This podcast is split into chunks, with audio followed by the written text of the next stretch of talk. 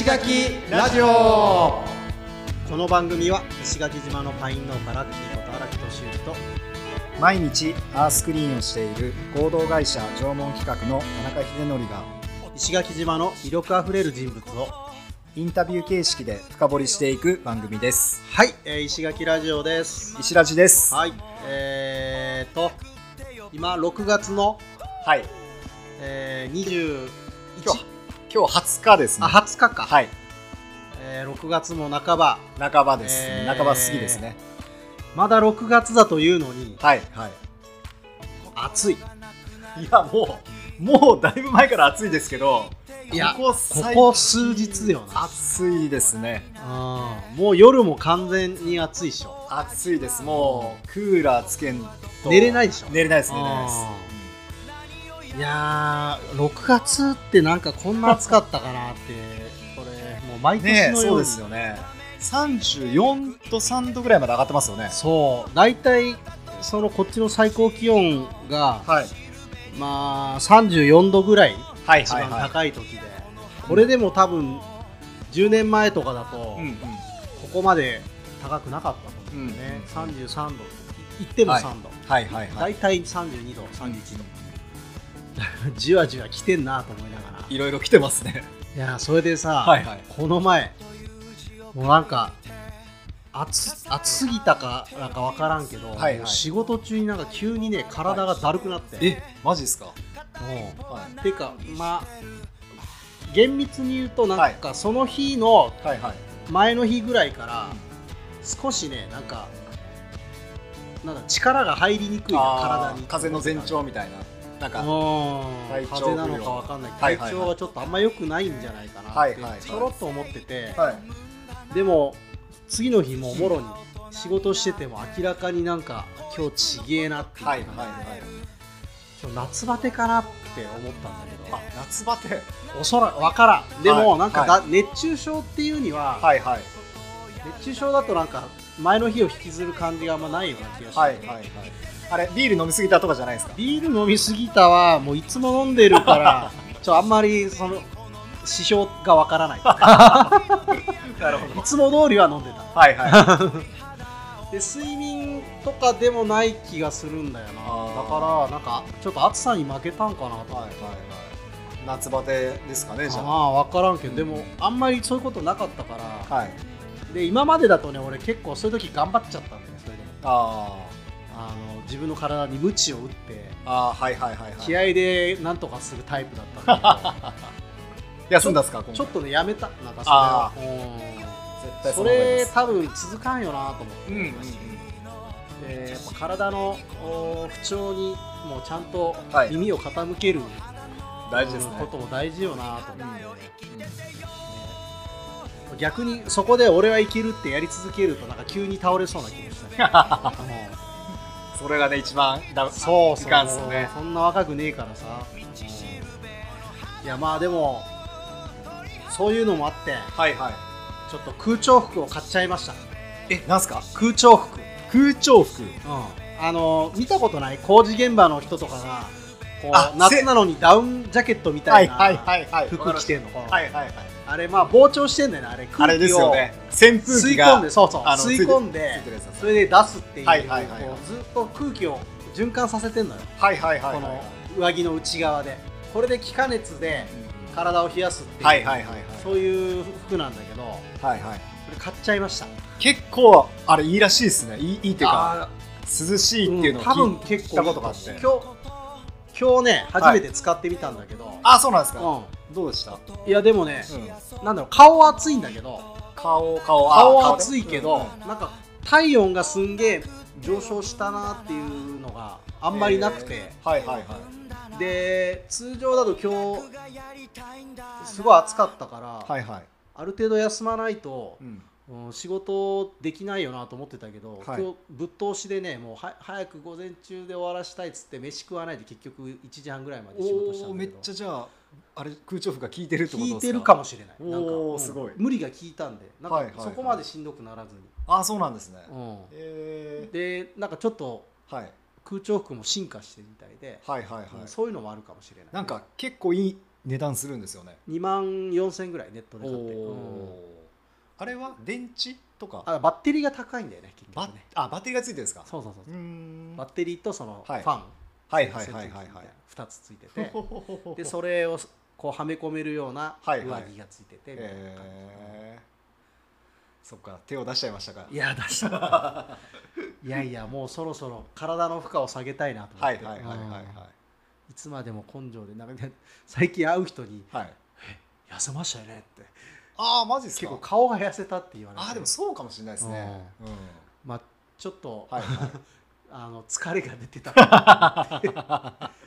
そっちのね少しあの、うん。やつれた感じの。スパルタなあの自分に対するスパルタをやめようと思って。そう。そうそうそう。ですね、うん。はい、まあまあ若くないので、えーぼちぼち続くような形でね、はい。まだこれから夏だからね、そうですね、うん。まだまだですよ、まあ、うん。空調服ちょっと活用しながら、はいはい。あー仕事も頑張っていきたいなと思います。いきましょはい、えーはい。じゃあそんな感じで終わります。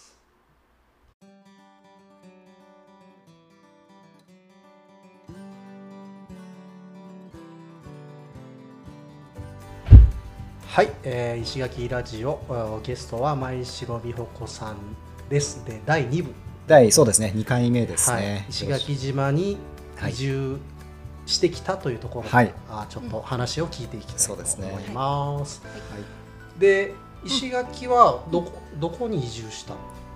町？町ですね。うんはい、大川に住んでました。大川。職場は、はい。ん職場はどこだ？職場は白穂の今もあの空港の下になっちゃった。ああ。もうなくなっちゃった？とうん。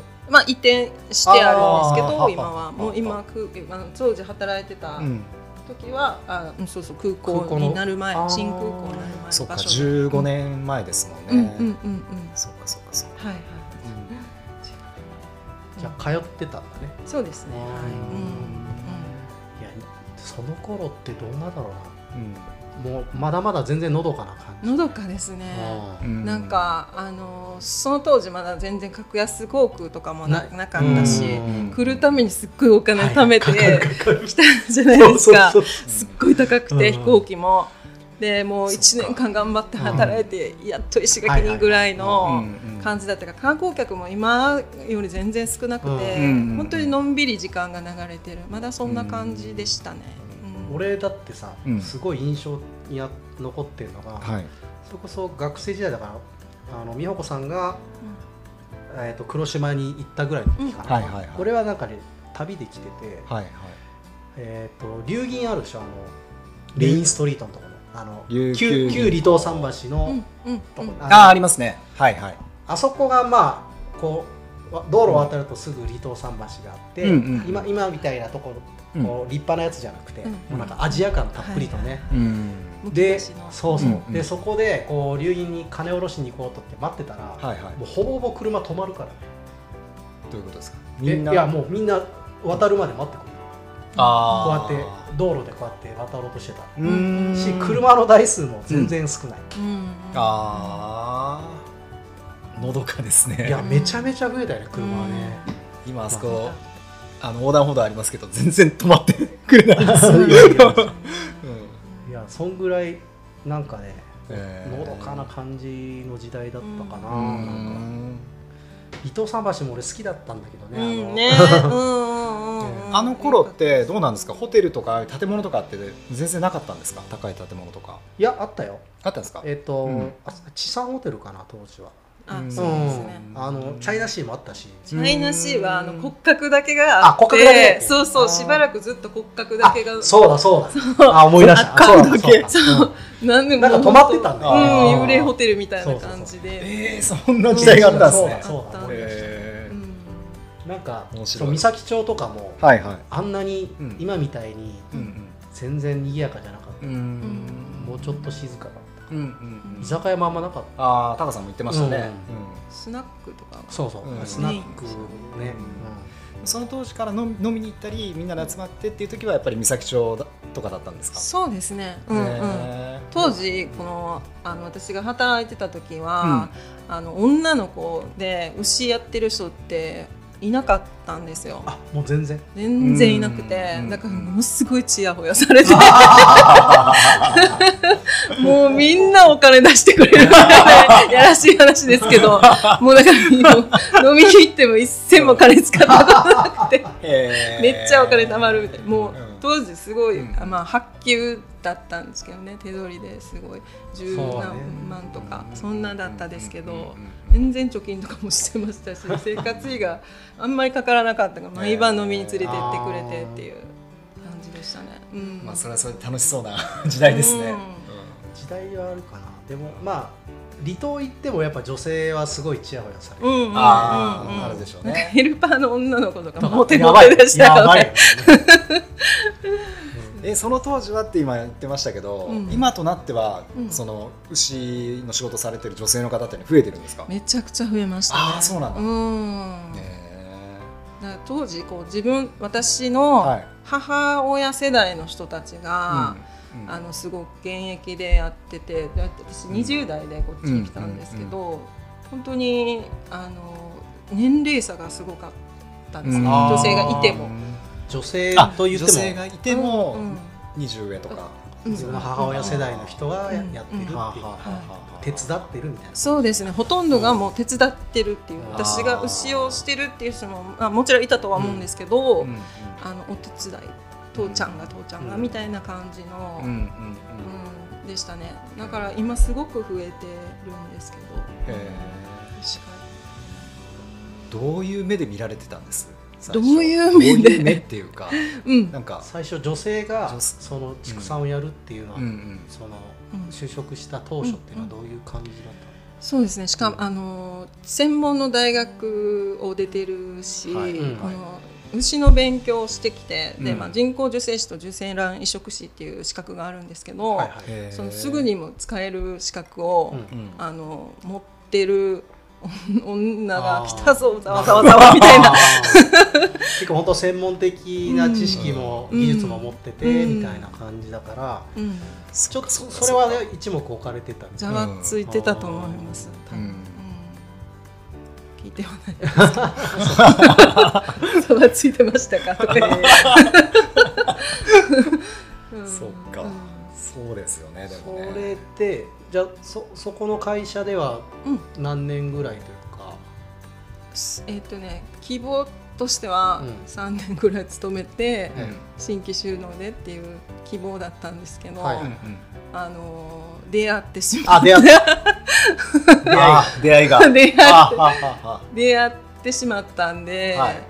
あのもうい1年おったかなっていうぐらいね。ああそうなんです、ね、私も希望としてはもうずっと働きますっていう感じで言ってたんですけどはいはいはい。向こうもそのつもりですごい育ててくれてて最初はもうあの人工授精とかもうん技術あの資格は持ってても技術がついてないからうん。もうあのあのなんていうのかな何回も失敗したり、えっと、要は今メス牛しかいないんですよね。あの繁殖のは繁殖の、うんお母さん牛しかいなくて子牛を産ませてそれ、うん。このその子牛を売るっていうの流れなんですけど、うんうん。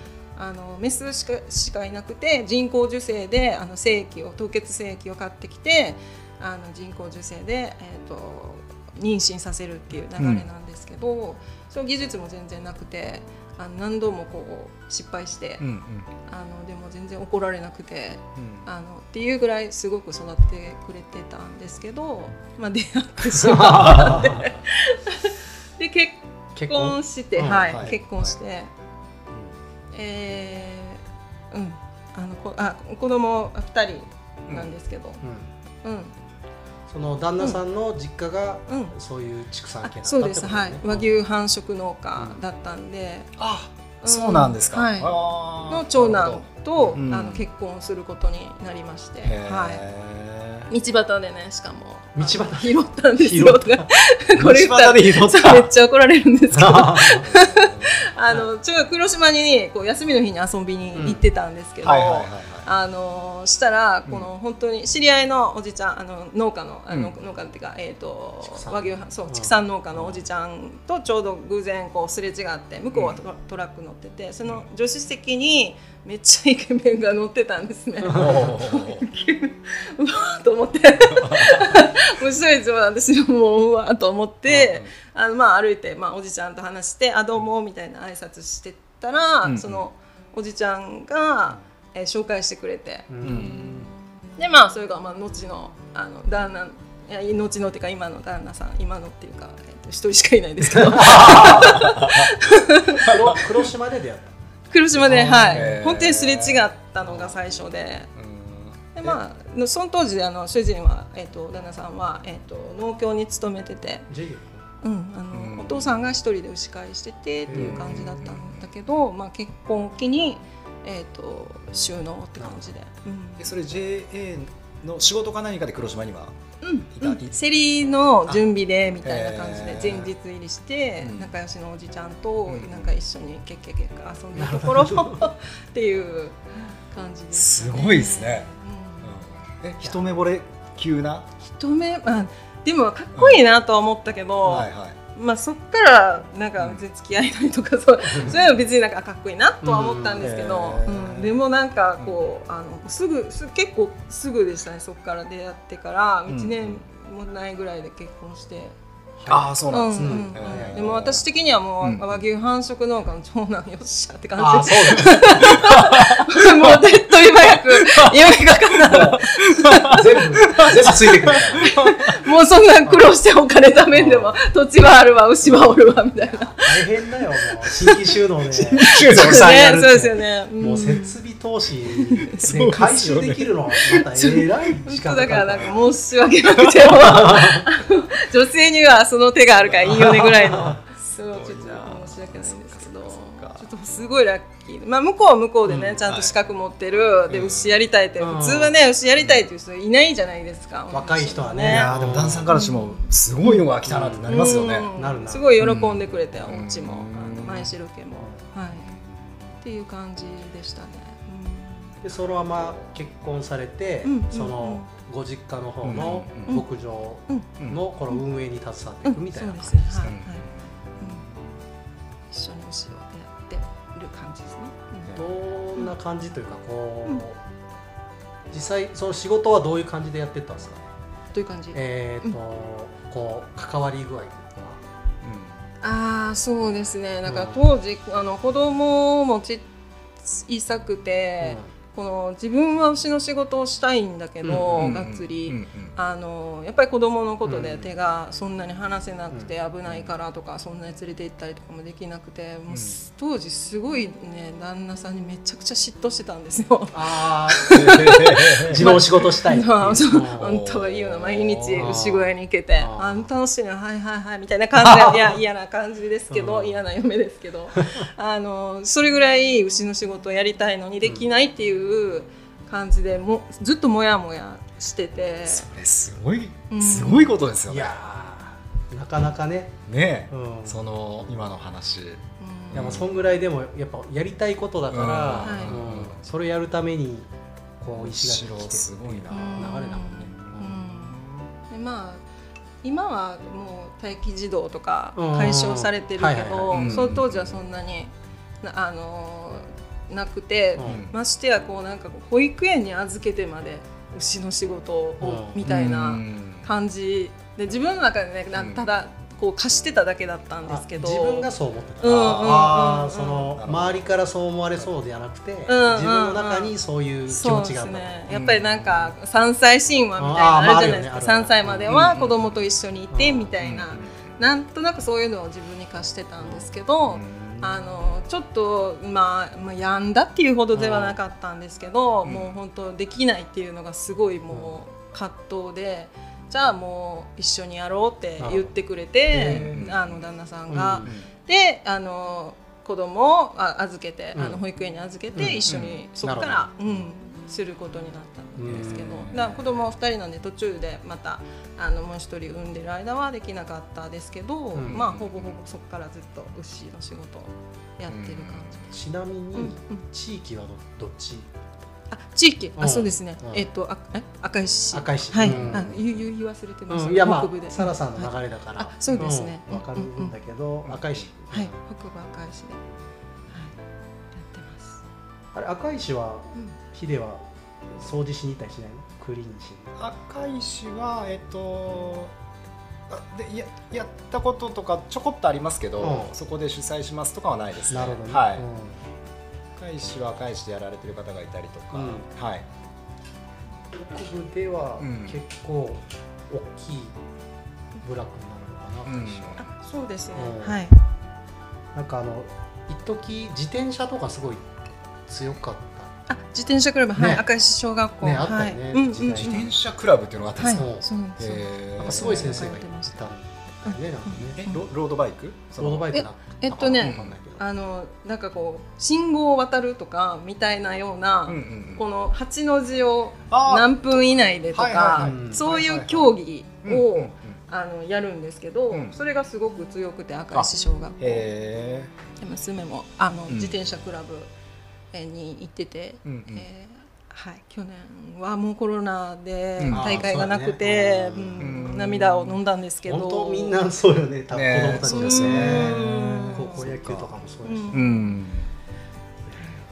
赤いしね。はい、でその事業的には、うん。えっ、となんだろう、えーお嫁さんでその、家に入るじゃん、はいで入ってからは割と拡大してきてる感いやえーっと基本現状維持で。じあ現状維持で。うん。あのー義理の父親が、うん。えー、と始めたんですけど、うん。牛の仕事を、はい。うん。あのそれでこうあのガーって結構最初にすごい頭数もえー。いたんで、うんこれをこう維持していこうといんうんううん感じで、うん。まあ、うん場所もね限られてるから、まあそうね。それをまず子供もいたからそんなに私もががっつりできないっていう部分もあったんで。あのとりあえず現状維持しようっていうことで、うんうんうん。になってますね。はい。うんうん。で、うん。そのこれからどうしていこうみたいなはい。話はまだ早い？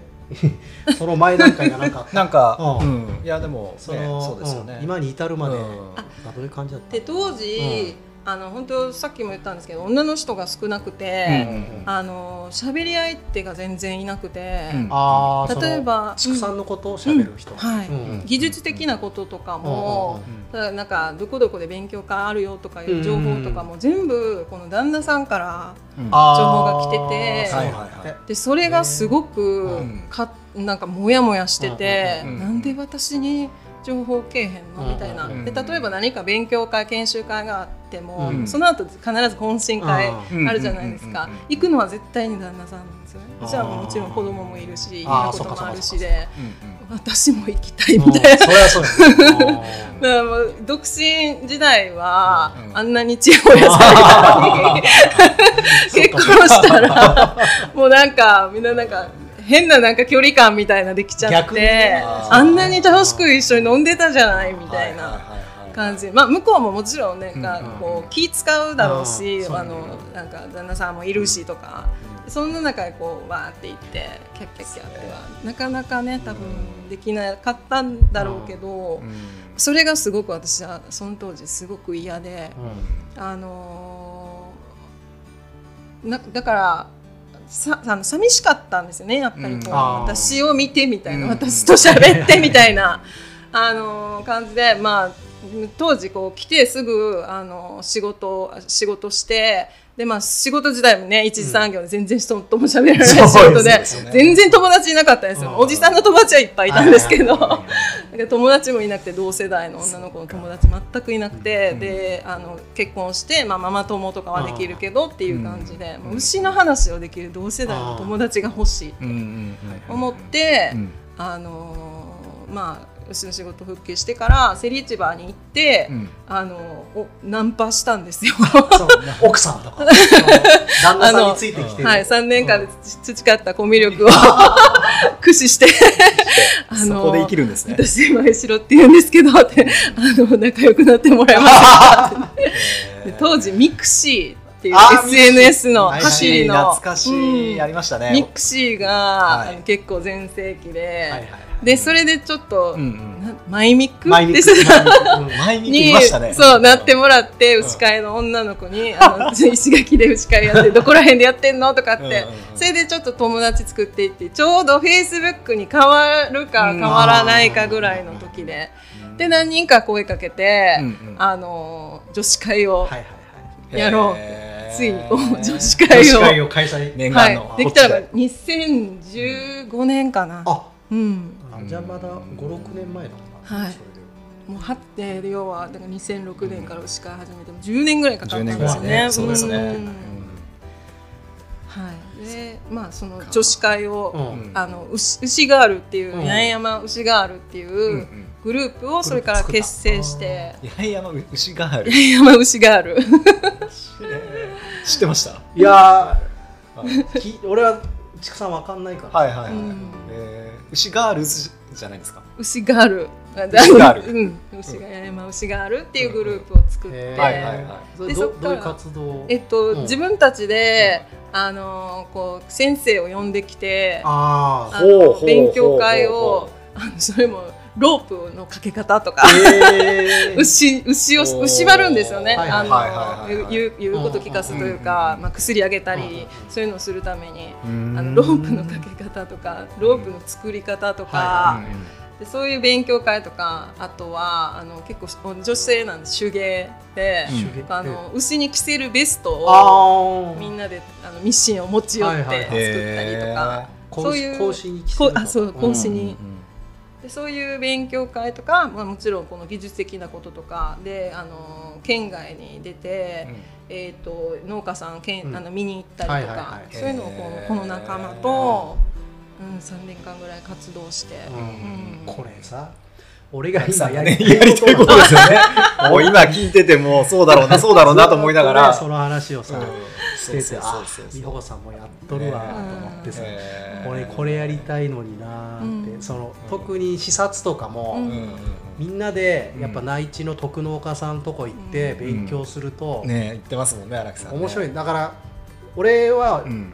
こうなんだろう農業の知り合いっていうのは知り合いというか、うん。こう友達というか付き合いっていうのは地元の知り合いとはい。あと他県の知り合い、はい。ネットワーク。ネットワークだその両方がうん軸になるとすごい強いと思って、うんうんうん。もうすでにそれをやってるんで。ね本当にね。そうそうそうそう。地元だけだとなあなあになっちゃうし、でもよそからこう、うん呼んでくる呼んできたり見に行くうんことでまたすごいね、うん。あのお互いにこう切磋琢磨しよううん。気持ちにも多分なるんじゃないかなっていう想像すごいしてて、かね環境とか、うん。まあもちろんこの気象環境とかね、はいはいあの気候とか違ったり、やっぱり技術的には、あの少しずつやっぱり県によって違ったりはするんだけど、うん。やっぱ遠くでうん。同じようなことで悩んだりしてる仲間がいるっていうだけで刺激になるな、負けてられへんって思うし、あのそれがねすごく私の中ではなんでそんなあの県外とか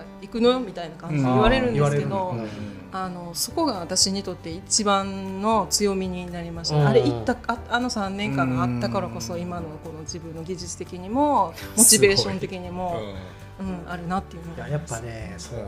いや今のお二人のお話僕もやっぱりゴミ拾いややってるじゃないですか、うん。うん。でまあ仕事じゃないけど、えー全国でいろんなゴミ拾いやってる人いるんですよ。うん。でやっぱりそことオンライン上でつながってて何、かあった時にちょっとメッセージもらうとか、うん。それってめちゃくちゃそのなんだろうな、うん。あのエネルギーになるんですよね。うんうんうん。だからこのネットの時代のいい側面よね、うんそうそうそうそうこう情報がめっちゃ取りやすくなったから、うんうんその自分に近い意識の人とつながりやすくなってんだよね、うん。そうそうそうそう出ないですよねそう、うん。で昔だと多分こうその人とアクセスするのにものすごいうん。そう。こうミクシーにログインして。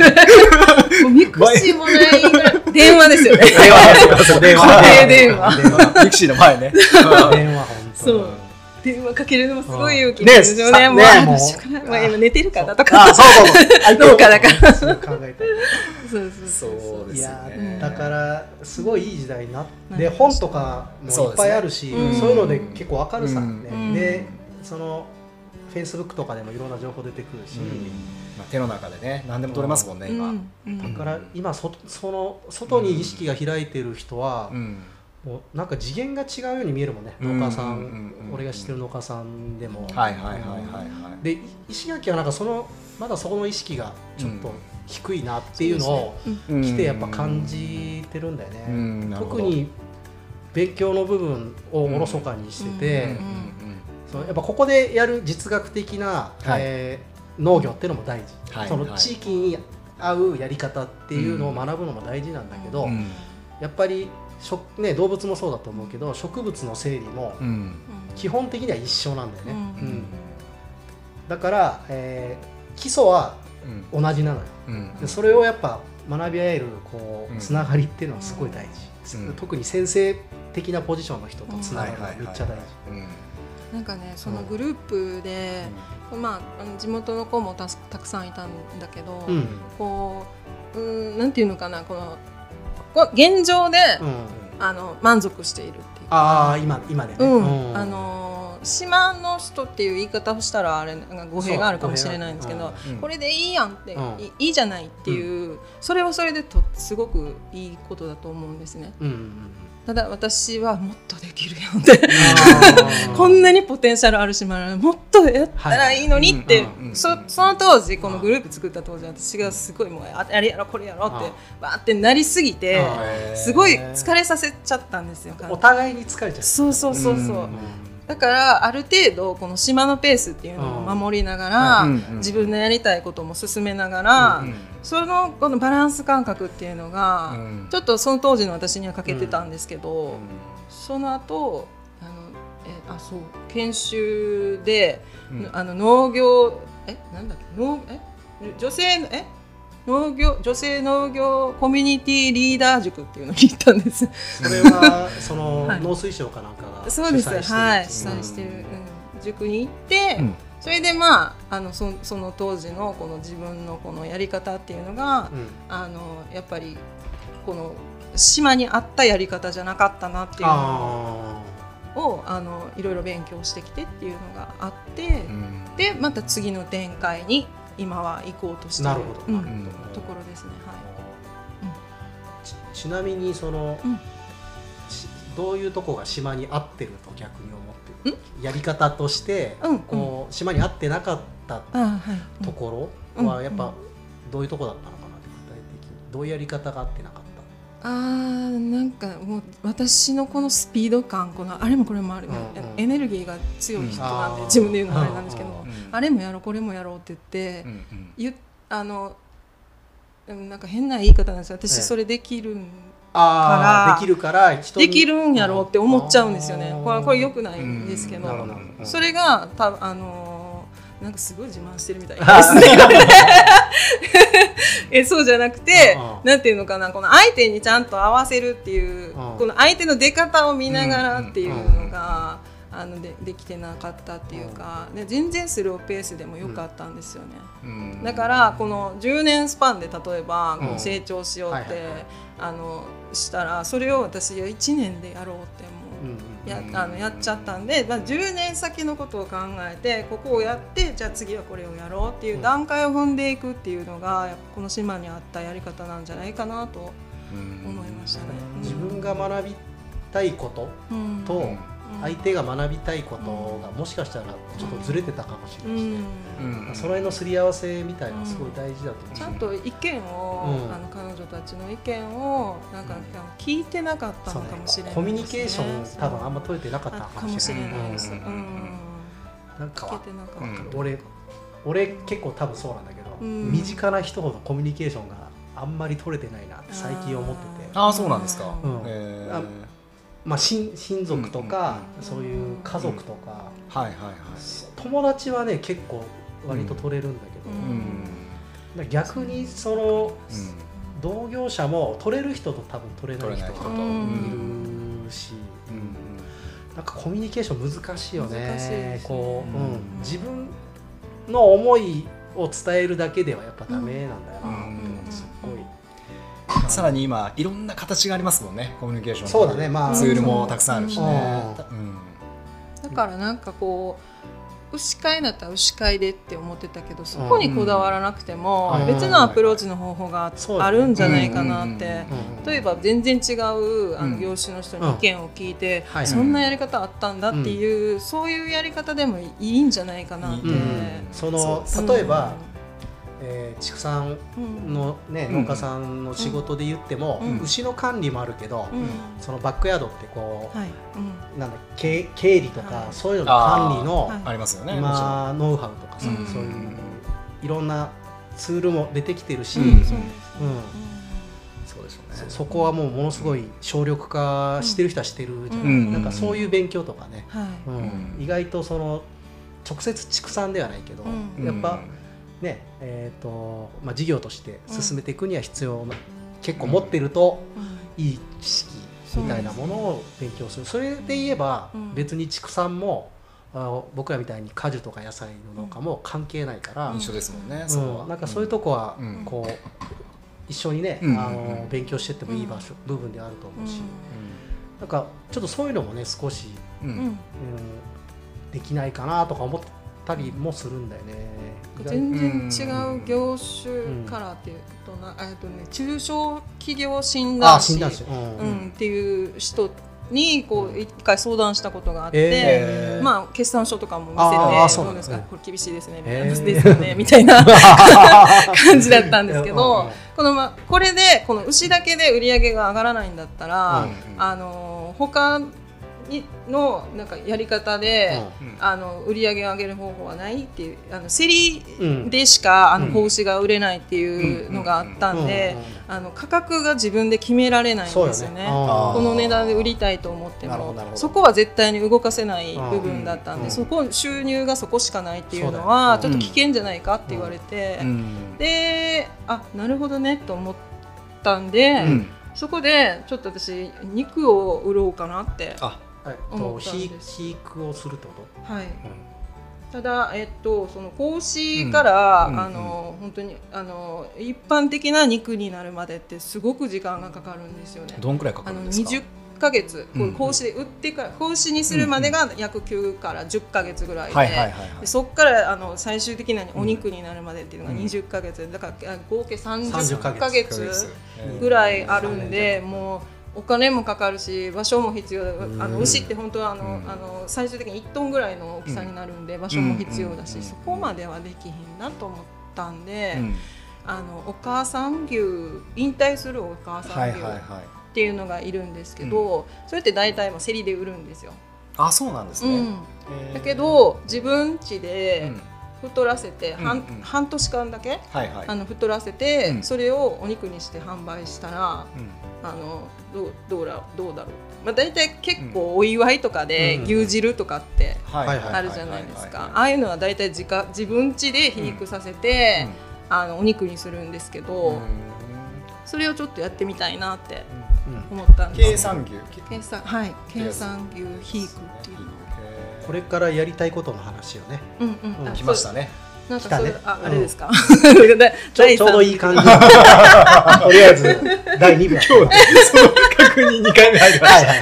ちょっとチラチラ見て そろそろだなっていう感じだったんですけど。予告。た。いやいやはいはいあのねそろそろあの次にしようかなっていう時は大体このねえちょっとそう。あの分かってきました収時計を時計を見るはい 収録の機会のところにね荒木さんの手が伸びどてます。こまで喋っていいかなって探りながら私もまあそんな感じなんで、えー第2部はこんなそう感じでですね。ですね。終わりたいと思います。はいありがとうございました。ありがとうございます、はいありがとうございます。